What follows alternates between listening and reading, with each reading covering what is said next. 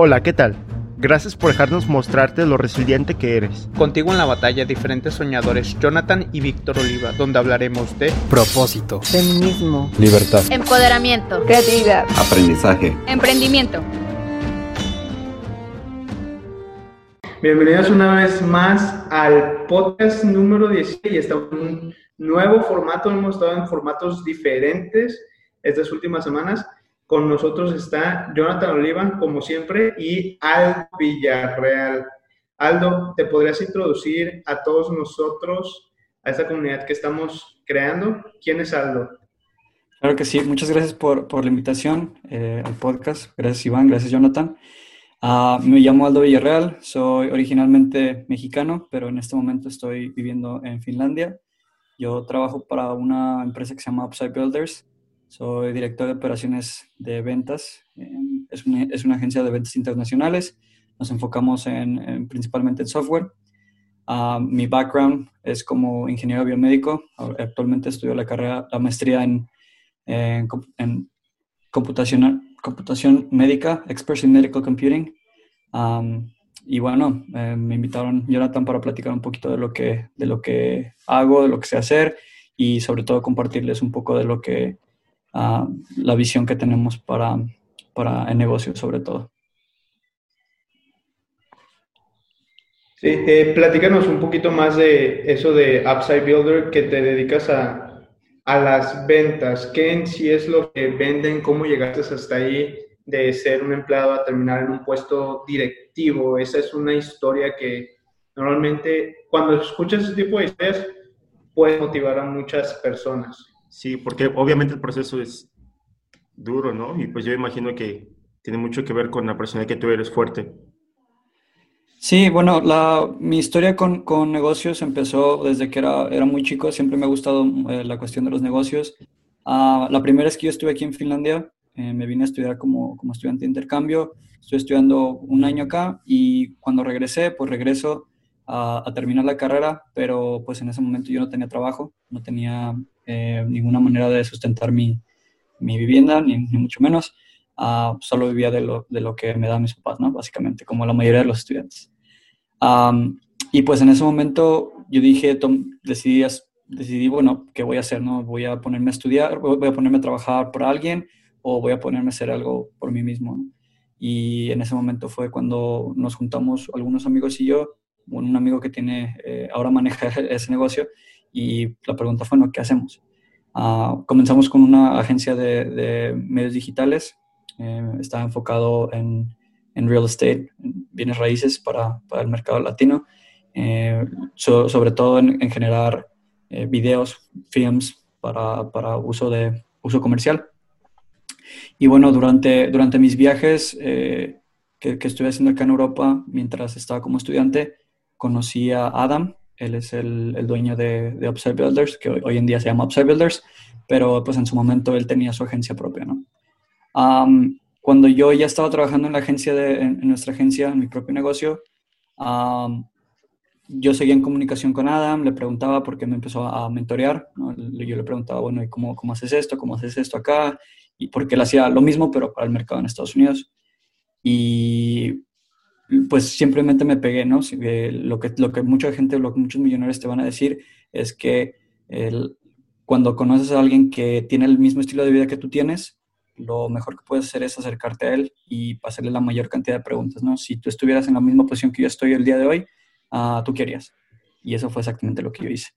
Me, me acerqué con él, me, le empecé a preguntar oye, ¿y cómo, cómo hago para tener un mejor flujo de efectivo? ¿Cómo hago para tener una mejor oferta? ¿Cómo hago para esto, para el otro? Y después ya de, de tantas preguntas, um, un día me dijo, bueno, ¿sabes qué? Tú estás haciendo lo, que, lo, que, lo mismo que yo hago, pero para otro mercado y tienes otra empresa, pero a lo mejor no te está yendo como quieres que te vaya. ¿Por qué no vienes y trabajas para mí? Y pues yo le dije, bueno, sí, pero no voy a ir como un, em, no puedo ir con un empleado porque pues voy a dejar una empresa que yo ya construí para ir a trabajar contigo, ¿no? Entonces, la única manera en la que eso podría ser es que mm, pues, trabajemos juntos como directivos. O sea, tú, tú me ofreces un, trabajo, un puesto en el que yo pueda construir algo y no solo trabajar como un empleado, ¿no? De 9 a 5. Y así fue como empezamos a trabajar. estuvimos trabajando unos dos meses así y después decidimos traer a, otro, a otra persona como CEO y entonces ya construir la empresa que hoy en día es Upside Builders. Ah, me preguntabas, Iván, sobre qué es, es, exactamente lo que vendemos, ¿no? Nuestros clientes principales son eh, SaaS, Software as a Service Companies, y porque es lo que sabemos hacer, ¿no? Vendemos software. Mm, la mayoría de nuestros clientes han o tienen servicios en, en, la web, como cloud services, y sus clientes principales son uh, business, otros, otros negocios. Qué chingón, güey. Por ejemplo, cuando dices que vendes los softwares, ¿cómo colectas la información? ¿Es a través de correos toda la venta o cómo, cómo venden? El modelo de negocios en, en cuestión de SaaS varía demasiado. Hay quienes utilizan ciertos modelos, hay quienes utilizan otros modelos. Eh, la mayoría de nuestros clientes tienen una lista de correos ya, ya establecida o por lo menos tienen un, un método para, eh, para, recolectar esos, esos correos. utilizamos una combinación de, correos con páginas, en, en, específico landing pages muy específicas para la oferta. Entonces, eh, utilizamos el, ya conocido sistema de funnels que le llaman. La verdad es que no sé cómo sea el término en español, pero casi todos los conocen como... Eh, ah, embudos. Embudos de ventas. Embudos, de ventas. Eh, bueno, ese es el, método de siempre, ¿no? Empezar desde, desde la parte de arriba y luego empezar a bajar hacia, hacia cerrar la venta.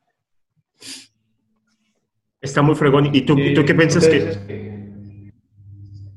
Como que se escuchó muy cortado. Bueno, te iba a decir que, que, tú qué piensas que es algo que te hubiera gustado saber, güey, cuando ibas empezando, que cuando ibas empezando todo esto. Porque mm, obviamente el proceso de, de, venir de México hasta Finlandia, pues es un gran proceso y aparte que estés en, una empresa así tan importante como tú. Mm, te, mm, ¿Te, refieres a cuando, cuando empecé a trabajar con ellos de ahora? Yo, yo pienso que sí, en todo el proceso de cuando iban empezando y todo. Sí. me hubiera gustado saber si pudiera regresar dos años con, y, decirle a, a, mi yo de, de, hace dos años, ¿no? cuando iba empezando, le diría que sea paciente y que se enfoque en, en hacer cosas que tengan un, un, una profundidad con respecto al, a la tarea en sí, ¿no? Eh, el hecho de, ah, últimamente, en estos últimos dos años, he tratado de desarrollar esta, esta metodología de, trabajo que involucra eh, con un, alto enfoque en una sola tarea específica para generar mucho valor. Eh, este, es un, este es un concepto que la mayoría de las personas mm, tal vez no, no tenemos muy claro todo el tiempo. Tú, tu productividad con respecto a tu tiempo es exponencial con respecto al, al el enfoque que tú le das, porque puedes generar muchas, muchas tareas en, en, la misma cantidad de tiempo, pero la productividad es lineal.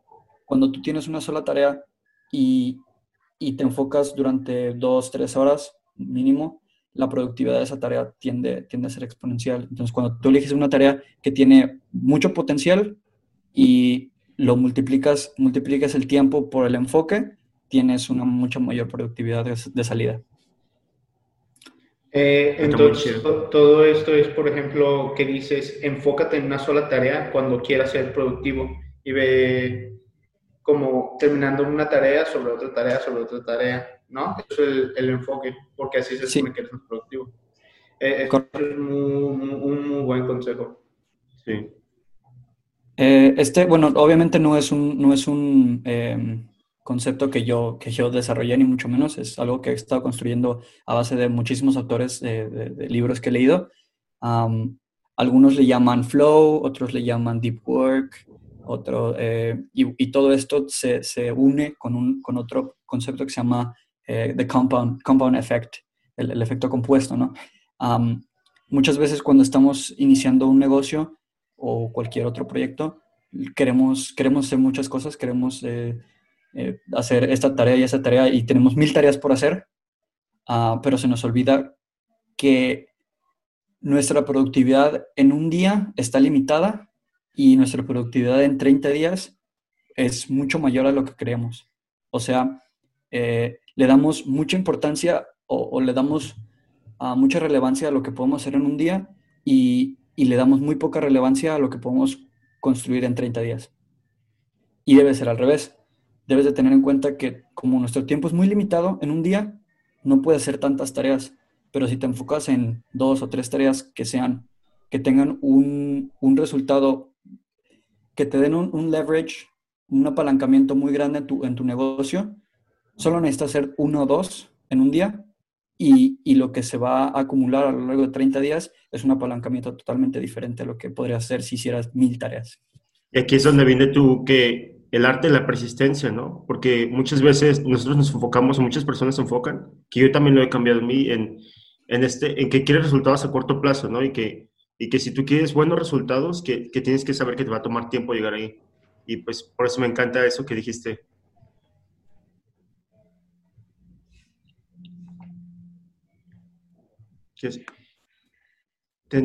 Este... ¿Sí me escuchan? Eh, sí. Fuera de, fuera de cámaras estábamos hablando algo de que las personas se tienen que rodear de, ¿cómo fue esta palabra, este término que te dije? no de rodear de personas mejor, mejores que tú, pero de personas diferentes, de empezar a rodearte de otras personas que quieren lograr cosas similares a lo que tú quieres lograr y viene muy relacionado con esta frase que dice, si, si te juntas con cinco millonarios, tú vas a ser el sexto, o, y así se repite, ¿no? ¿Cómo, ¿Cómo crees que tú te vas a empezar a juntar y a rodear de este tipo de personas o cómo tú lo has hecho? Hay un, hay un concepto que, que me gusta, que, está muy choteado, o, no sé cómo, cómo, qué otra palabra utilizar para esto, un cliché De, que le llaman la ley de atracción. ¿no? Es, está bastante utilizado en miles de, de posts en, en, redes sociales, ¿no? La ley de atracción, esto y esto y lo otro. Ah, existe en realidad un, un una base científica de lo que nosotros percibimos como la ley de atracción. Se llaman eh, neuronas espejo o mirror neurons. Y es básicamente cómo nuestro cerebro percibe lo que nuestro subconsciente desea. Entonces, nuestra, la, mayor parte de nuestro cerebro está enfocada en, en la visión. Entonces, la mayor parte de nuestro cerebro procesa lo que nosotros observamos nuestro subconsciente tiene guardado lo que deseamos y cuando lo visualizamos en, nuestra mente, lo podemos visualizar, nuestras neuronas lo pueden, lo pueden reflejar, ¿no? Lo observamos y nos percatamos. Cuando tú te percatas de esas cosas, tiendes a, reaccionar a ellas, ¿no? Entonces es lo que, en lo que en realidad genera la ley de atracción, porque no es realmente que atraigas las cosas, simplemente que cuando ves algo que quieres, lo enfocas y dices, bueno, eso es, eso es lo que quiero, ¿no? Eh, aquí está. No es como que haya aparecido, simplemente lo identifiqué, porque la mayor, la mayor parte de las veces eh, dejamos pasar o, no percibimos todo lo que observamos, ¿no? No le ponemos atención a todo lo que observamos. Y es obvio, porque si le pusiéramos atención a todo lo que observamos, pues estaríamos completamente, nuestro cerebro estaría sobrecargado, ¿no? Eh, creo que identificar las, las cualidades de las personas es esencial para poder crear un grupo que te pueda sostener. Porque a final de cuentas, no importa qué tan bueno seas, si las personas a tu alrededor no te, no te, no te ayudan a construir esta, esta red por debajo de ti que te permite tomar riesgos y, y todos esos riesgos obviamente calculados, pero, pero son eh, opciones de, largo, bueno, de, un gran, que te pueden dar un gran resultado, pero también tienen, conllevan un gran riesgo, ¿no?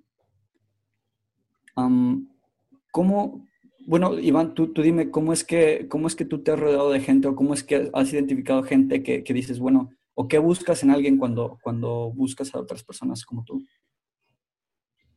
Normalmente siento que es, por ejemplo, que agarras el camino que tú quieres, a donde tú quieres llegar y en ese, en ese camino te empieza a topar gente o personas te empiezan a hablar que tienen eh, unos objetivos en común. Por ejemplo, que lo que queremos lograr, mi hermano y yo nos metimos a una, a una maestría y ahí nos rodeamos de gente que tiene negocios que traen una mentalidad muy similar y esas personas te van presentando a otras personas y de un de repente ya te está haciendo un círculo. Y normalmente, por ejemplo, vas, si tenías tu grupo de amigos antes que yo les he dejado de, me he separado un poco, pero son, son, son tus amigos que van a estar ahí, es como tu familia, ¿no? Que tú creces con ese, ese grupo de amigos, pero pues estás buscando otra cosa diferente y no significa que ya no, lo, no, no los quieras, simplemente estás, estás transicionando a otro punto de tu vida y vas a estar formando otro tipo de y a lo largo de la vida va a ser así, vas a estar cambiando, vas a estar cambiando de amigos que a lo mejor en ese momento te van a impulsar y después en otro momento te van a seguir impulsando, impulsando. Pero creo que es como, por ejemplo, enfocarte hacia donde quieres ir y así te lo vas a encontrar. Hay una analogía que dice, cuando un barco tiene una dirección, vas en una dirección buscando algo, no vas buscando otros barcos. Y cuando vas en la misma dirección, de un de repente vas a empezar a ver otros barcos que se mueven en la misma dirección y es cuando te los encuentras. No los estás buscando, ni siquiera tratando de ir buscando, vas derecho a donde tú quieres ir y de un de repente vas a encontrar otros barcos que también se dirigen hacia donde tú quieres ir. Y ahí creo que es cuando te empiezas a rodear de este círculo de amigos o de personas que están buscando algo similar a lo que tú quieres.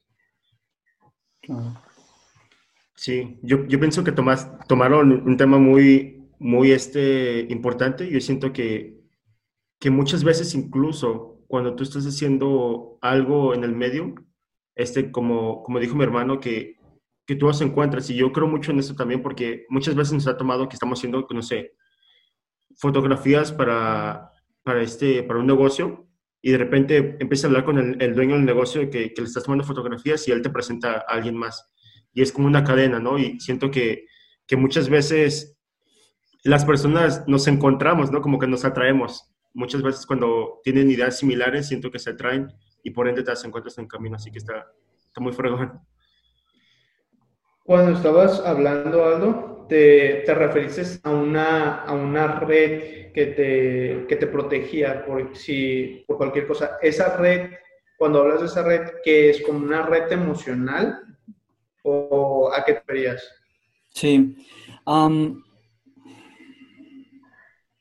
sobre todo emocional, puede, puede ser en, en diferentes aspectos, dependiendo, dependiendo de lo que estemos hablando, ¿no? Porque Puede ser que si vas a tomar un riesgo que incluye demasiado, eh, demasiada carga emocional, pues sí vas a necesitar eh, esta, estos pilares que, que, nos permiten pues no derrumbarnos, ¿no? Cuando, cuando eh, algo en la vida te golpea y dices, bueno, me, echó para atrás, pero no, no me voy al vacío, no me caigo, porque tengo esto que me está sosteniendo, ¿no? Y es la misma, es una analogía similar a, a, lo, que, lo que hacen los trapecistas en el circo.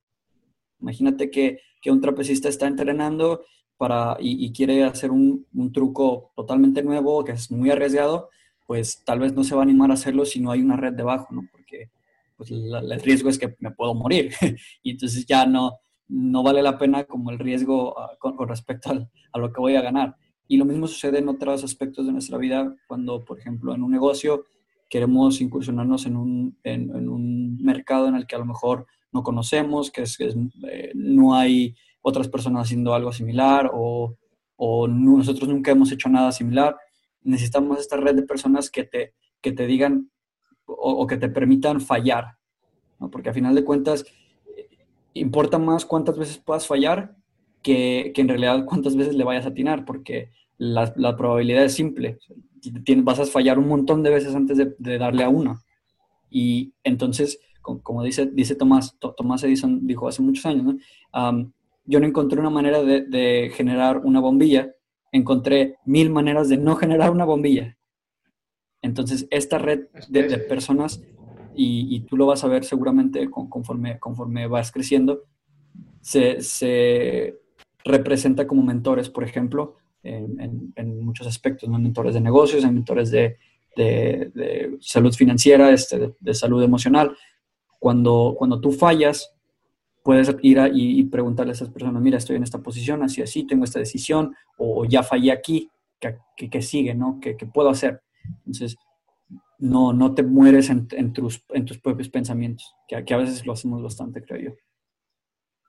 Sí, y mencionaste dos cosas que me llaman mucho la atención, que es, por ejemplo, hay un porcentaje de las compañías que aunque son compañías grandes, un Google, que normalmente de 200 proyectos que ellos tienen, solamente uno les resulta bueno.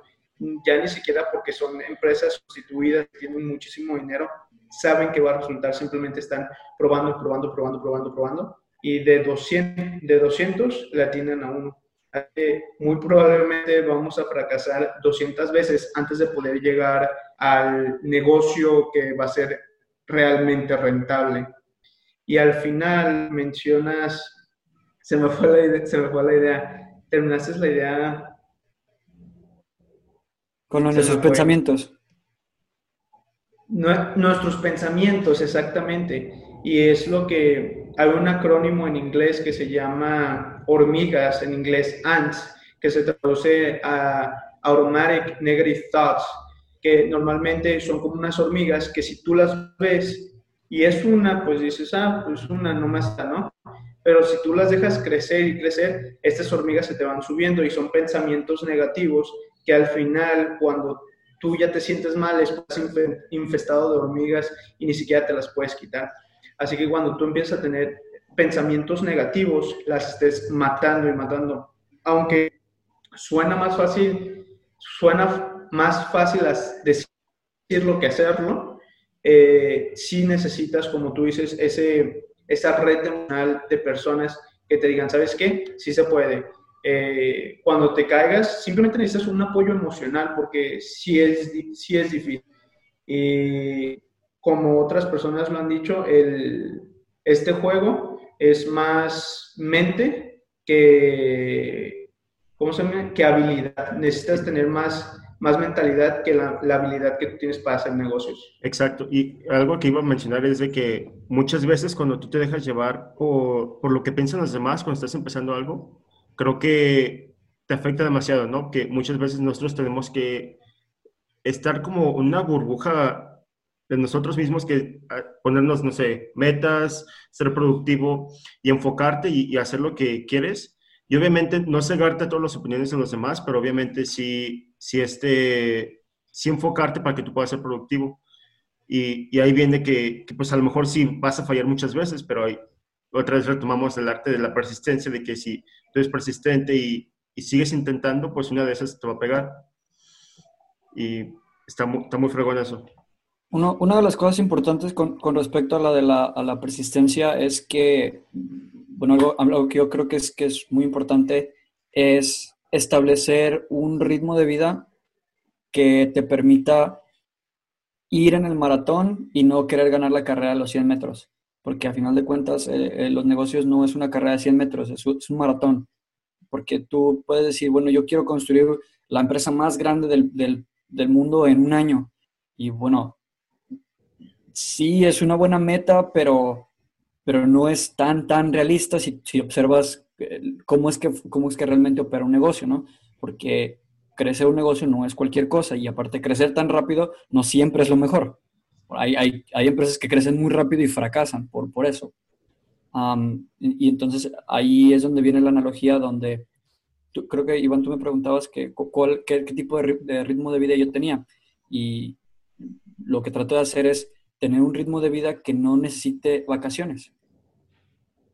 La mayoría de las personas trabajan para, para llegar a las vacaciones y yo creo que esa es la mentalidad más destructiva que puede existir, porque si tú vives para, para tener vacaciones, entonces solo estás trabajando para, para esas tres semanas de libertad, cuando en realidad lo que necesitas es tener una, una configuración que te permita avanzar en ese maratón. Exacto. Sí, no, eso que mencionas de las vacaciones es muy cierto y muchas personas simplemente están, van corriendo y corriendo para tratar de agarrar un dulce y si lo agarran y después descansan un rato y vuelven a correr y vuelven a correr. Y quedan atrapados en una, en una rueda como si fueran un ratón y, lo más importante es, de, que no están, de que no están presentes en el hoy, ¿no? Porque muchas veces cuando estás pensando de que, oh, no sé, el, el, próximo mes me voy a ir a X lugar, muchas veces nomás te enfocas a estar ahí y no estás presente aquí y por ende no haces lo que tienes que estar haciendo. Y llegamos a una rueda de, de qué estás haciendo, ¿no? Tienes que estar enfocado y ser la persona que quieres ser. Lo, lo que decía hace rato de las, de las hormigas, me, recordó un, un, pasaje, creo que era de Marcus Aurelius. Básicamente es, tú, lo, que, lo que sea que tú crees que es tu realidad, se convierte en tu realidad. Y, hace sentido con lo que decías hace rato de, la burbuja, eh, Jonathan, lo que decías de la burbuja, que, tenemos que estar en una cierta burbuja. Esa es como el, el otro lado de la moneda de la red de, de, lo que yo hablaba con la red de, personas. La mayoría de la gente que te quiere o que está cerca de ti, mm, las probabilidades de que hayan hecho lo que tú quieres hacer son muy limitadas. Por ejemplo, eh, tal vez tu mamá nunca ha hecho una, y bueno, voy a generalizar en, este, en, este, en esto, porque la mayoría de las personas no, no tienen padres que a lo mejor han hecho eh, grandes empresas, aunque sus papás son grandes empresarios, la mayoría no los tenemos si tu papá nunca ha puesto una empresa de ese tamaño, em, pues tal vez te va a decir, este, no, oye, no se puede, o, eso está muy difícil, o, a poco no te da miedo, o eso. Yo creo que usualmente las opiniones de las personas, buenas o malas, son una reflexión, o si son una reflexión o una proyección de lo que ellos creen que harían en la misma realidad en la que tú estás. O sea, si alguien te dice, ah, es que es muy probable que falles, es porque en realidad, si ellos estuvieran en la posición en la que tú estás, creen que ellos fallarían. No quiere decir que en realidad ellos no crean que tú lo puedes hacer, sino que ellos no saben que lo podrían hacer. Sí, Entonces ahí es cuando es importante no tomar las, las opiniones como, como verdaderas absolutas, ¿no? Sí. Y, ahí nunca lo había visto Dale, oh, iba a decir que, este, que ahí viene un tema muy importante también, que muchas veces nuestras personas en nuestro círculo social más cercano, nuestra familia, nuestros amigos, nos dicen, no, que este, no puedes hacer eso, o sea, de que nosotros les, yo he comentado con uno de mis amigos que yo tenemos la aspiración de ser la empresa más grande de, de latinos que les ayude a, a, ser la persona que verdaderamente son, ¿no? Ayudarlos a las oportunidades muchas veces te dicen, no, pues no es posible, no es posible. O siempre escucho esos pensamientos negativos, ¿no? Digo, pues está bien, a, lo mejor ellos te lo dicen porque te aman mucho y, ellos no te quieren ver en un lugar malo para ti, ¿no? Y pues lo entiendo. Pero pues también este, sé que es una meta casi imposible de, de conseguir, pero si tú trabajas consistentemente, quizás voy a estar más cerca de lo, de lo que podría haber llegado si, si es que me ponía un pensamiento negativo y nomás ponía una barrera y ya no avanzaba, ¿no? Y ahí viene como la analogía de Elon Musk que me encanta, que dice, haz una meta de, de 10 años y si no la cumples, y trata de hacerla en, en 5 años, ¿no? Y quizás no la, no la cumplas, pero vas a estar más cerca de lo que tú pensabas al, al pensar que lo vas a terminar en 5 años. Y todo eso está muy perrón. Por eso siempre sus proyectos están retrasados porque pone, pone métricas inalcanzables. Decía que iba a sacar un, modelo de Tesla en un año y salió dos años después, pero lo logró al final de cuentas, porque pone metas que no son realistas, pero así obliga a todo su equipo de trabajo a que estén trabajando y dando el 120%. Y lo que mencionaste, Saldo, yo no lo, no lo había visto de esa forma, es cuando las personas te dicen que no puedes, es porque se están proyectando ellos en esa posición, ¿no? Y si hay que ser empáticos, como mi hermano dice, a lo mejor te quieren tanto que no quieres que sufran, ¿no? Eh, pero hay otra frase que dice que si las personas te dicen que no pueden, que sí, exactamente, tú no puedes hacerlo, pero no significa que yo no pueda hacerlo. Es porque ellos están proyectando. Eh, me gustó mucho esa analogía de que te lo dicen porque ellos se proyectan. No lo había pensado así. Y bueno, la, otra cuestión es que no hay, yo, yo, pienso que no hay que demeritar el, el, el trágico destino del emprendedor. la mayoría de las personas que, que, no han hecho negocios han, han, observado gente que ha fallado, porque es la realidad. O sea, estadísticamente hablando, la mayoría de los negocios fallan. La mayoría de los emprendedores fallan. O sea, no, no es realmente como que, pues te lo digo porque me caes mal, ¿no? O porque no quiero ver que, que te Es porque lo que yo he visto, la mayoría les va mal, o la mayoría fallan, o la mayoría eh, sufren porque no tienen dinero y demás. O, o, la gente te va a decir, es que consíguete un trabajo real, ¿no? Consíguete un trabajo estable, ¿no? Cosas así. Yo pienso que ser emprendedor no es para todos, definitivamente no, no, no es algo para todos.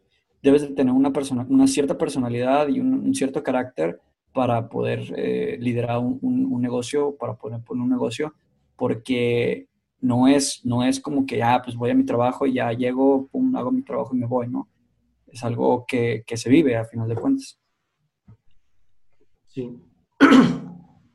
Muy de acuerdo. No, no, tiene... no adelante, bueno. Eh, no, que estaba de acuerdo. Y te iba a preguntar ahorita que tú estás viviendo en Finlandia y ya tienes tiempo, tiempo por allá. Es algo, algo que yo he notado mucho es que, como estás platicando antes de que empezáramos todo a grabar, que es difícil acostumbrarte a un nuevo entorno, a una nueva cultura, y creo que eso se repite no solo con extranjeros que en otros países. ¿Qué nos podrías decir de cómo se pueden adaptar o cómo luchar contra este, este sentido de pérdida de identidad, de cultura?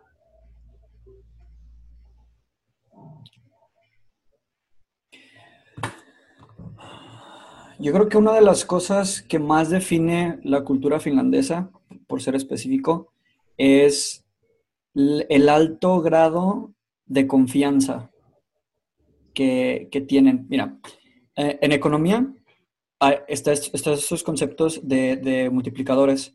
La mayoría de los, de los países tienen una cierta cantidad de recursos y tienen una estructura de, corporaciones eh, o de instituciones dentro del, del, país, ¿no? Hay, hay, instituciones que organizan todo lo que es lo que hay en el país y hay instituciones que administran todos los recursos. Cada país tiene una estructura diferente interna y tienen una, una, habilidad para obtener recursos diferente. Pero los recursos en realidad no es lo que define la, la productividad de un país o la seguridad que tiene un país, sino solo es un multiplicador. Eh, la analogía con, Finlandia y México es que ambos países tienen muchísimos recursos, muchísimos recursos. Cuando, cuando tú te sales de México y, vas a otros países, te das cuenta que la cantidad de dinero que hay en México y la cantidad de recursos que hay, y no solo en México, estoy hablando en, en general en Latinoamérica, tienen muchísimos recursos. El problema de Latinoamérica es que las estructuras que se encargan de organizar el, eh, el resto del país no funcionan con ese grado de confianza. Y en Finlandia, el grado de confianza de las, de las instituciones es increíblemente alto. No, no hay casos de corrupción o, si los llega a ver, son penalizados de una manera extrema. Obviamente no, no como Singapur, por ejemplo, que los políticos los mandan a, a pena de muerte, pero no sucede tanto aquí. Entonces, la pérdida de cultura, la, pérdida de identidad, creo que se puede mejorar o, se puede recuperar si, si, el grado de confianza en las, en las instituciones mejora. Y eso es algo que solo puede suceder al grado del individuo, en el que el individuo debe tener confianza en el resto de los individuos para que entonces esa confianza se refleje en las instituciones.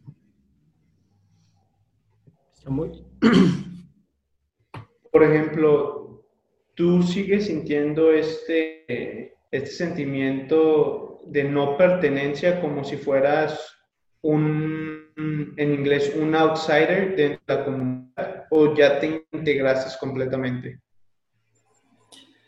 No, definitivamente, a pesar de que ya en este momento, pues, no hablo perfectamente el idioma, pero sí lo entiendo y, hablo, pues, me defiendo. Ya no, ya no me muero por acá. Sí. a pesar de que le decía a Jonathan cuando todavía no estábamos grabando, que es uno de los idiomas más, más difíciles del planeta, ¿no? Está considerado como de los más complicados.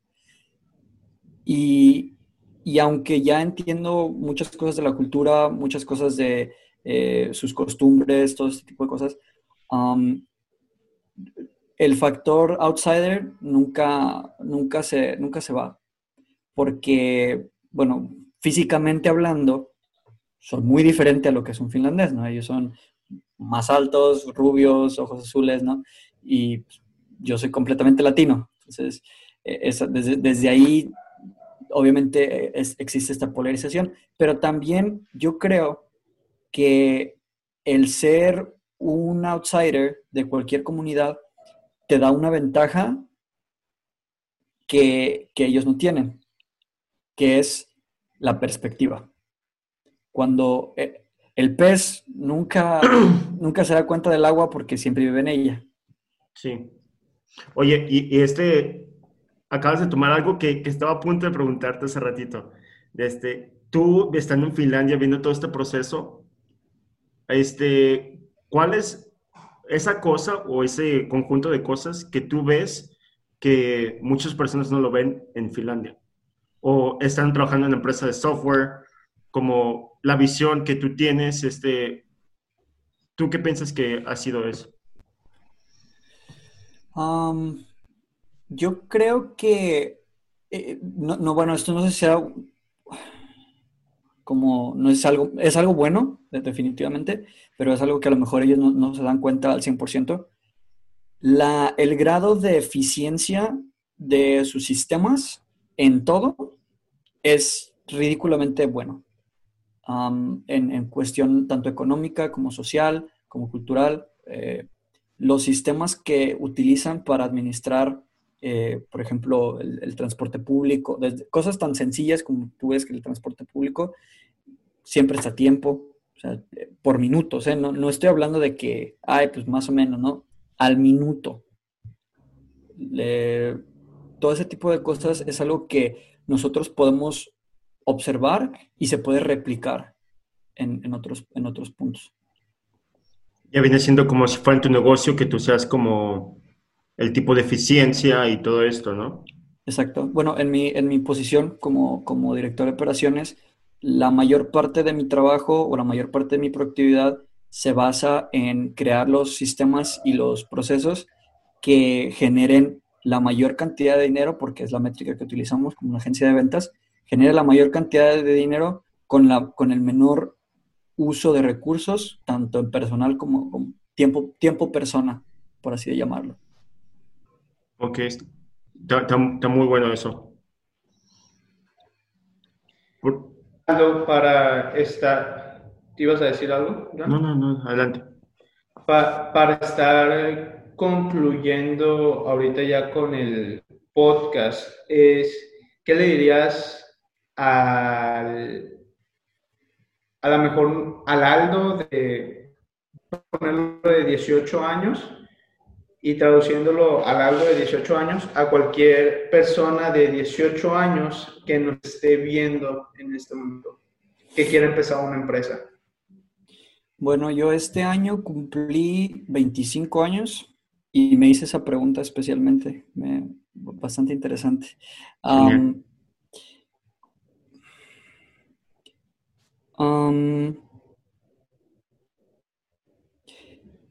Y me hice esta pregunta de, qué le diría a mi yo de 20 años, no hace 5 años, pero yo creo que entre 18 y 20 años es como que básicamente la misma edad. me diría a mí mismo que me prepare demasiado para aprender a aprender. Mm, porque cuando tú, cuando tú quieres ser el líder de un negocio, tu, tu mayor responsabilidad es aprender las cosas que nadie más te puede enseñar. Porque te vas a topar con problemas que solo tú vas a poder resolver. Solo en última de las instancias eres tú quien va a tomar la decisión y nadie más, nadie más puede tomar la mejor decisión que tú porque tienes toda la información. Esa es una cosa. La segunda le diría que se ponga a leer demasiado. Lean, lean, lean, lean, agarren libros y acábenselos hasta que ya no puedan. La mejor inversión que jamás he, podido hacer o, que siempre he hecho es comprar libros y, leerlos una vez, leerlos otra vez, recomendarlos, hablar de ellos, porque a final de cuentas, como, como hablábamos hace rato, Iván, lo que sea que tú pienses que es tu realidad o la realidad que tú tengas acá es la, es la realidad que se proyecta. Exacto. Entonces, cuando, y le decía a un amigo hace, hace unos, unos días, platicaba, después de 100 libros de un, un tema en específico, por ejemplo, negocios, no eres la misma persona. Definitivamente. Y, y más si, si, te vas a la práctica, ¿no? Si a la, par de estar leyendo, estás, estás implementándolo. Es lo importante. Eh, que, es, que es lo más importante. Después de esa cantidad de, de, experiencia, no eres la misma persona. Entonces, yo le diría a mí, a mí mismo, sé paciente, lee bastante y que no te dé miedo hacer lo que tú crees que es, que es lo correcto. Jamás tengas miedo de hacer lo que tú crees que es correcto, aunque a otras personas o no les parezca o, o no crean que se puede. Porque nadie, nadie, nadie de ellos va a estar el día en el que tengas que tomar las decisiones difíciles. Exacto. Dime, esto fue una joya todo eso que dijiste. Muchas gracias por iluminar a toda nuestra comunidad y, y claro que este, vamos a decirles que si también quieren estar en proceso, ¿cómo te pueden encontrar? Si quieren. Ah, no utilizo redes sociales casi no mucho, solo utilizo LinkedIn. Ah, me pueden encontrar en LinkedIn como Aldo A. Villarreal Moreno. Este, quienes puedo pasar el, link. Este, siéntanse libres de agregarme y si, si, quieren mandarme alguna pregunta o quieren este, comentarme algo, simplemente compartir algo conmigo, pues adelante, yo bienvenido y encantado. Y bueno, muchas gracias por invitarme a su podcast. De verdad espero que sea un proyecto que vaya, que vaya a seguir creciendo y les tengo bastante fe. Muchas gracias, Aldo. Fue un placer tenerte por acá. Muchas gracias, Aldo. Eh, hasta aquí el podcast número 17 y como siempre digo por costumbre, hemos llegado más lejos que muchos, pero no tan lejos como otros y vamos a seguirlo intentando. Nos vemos la siguiente semana.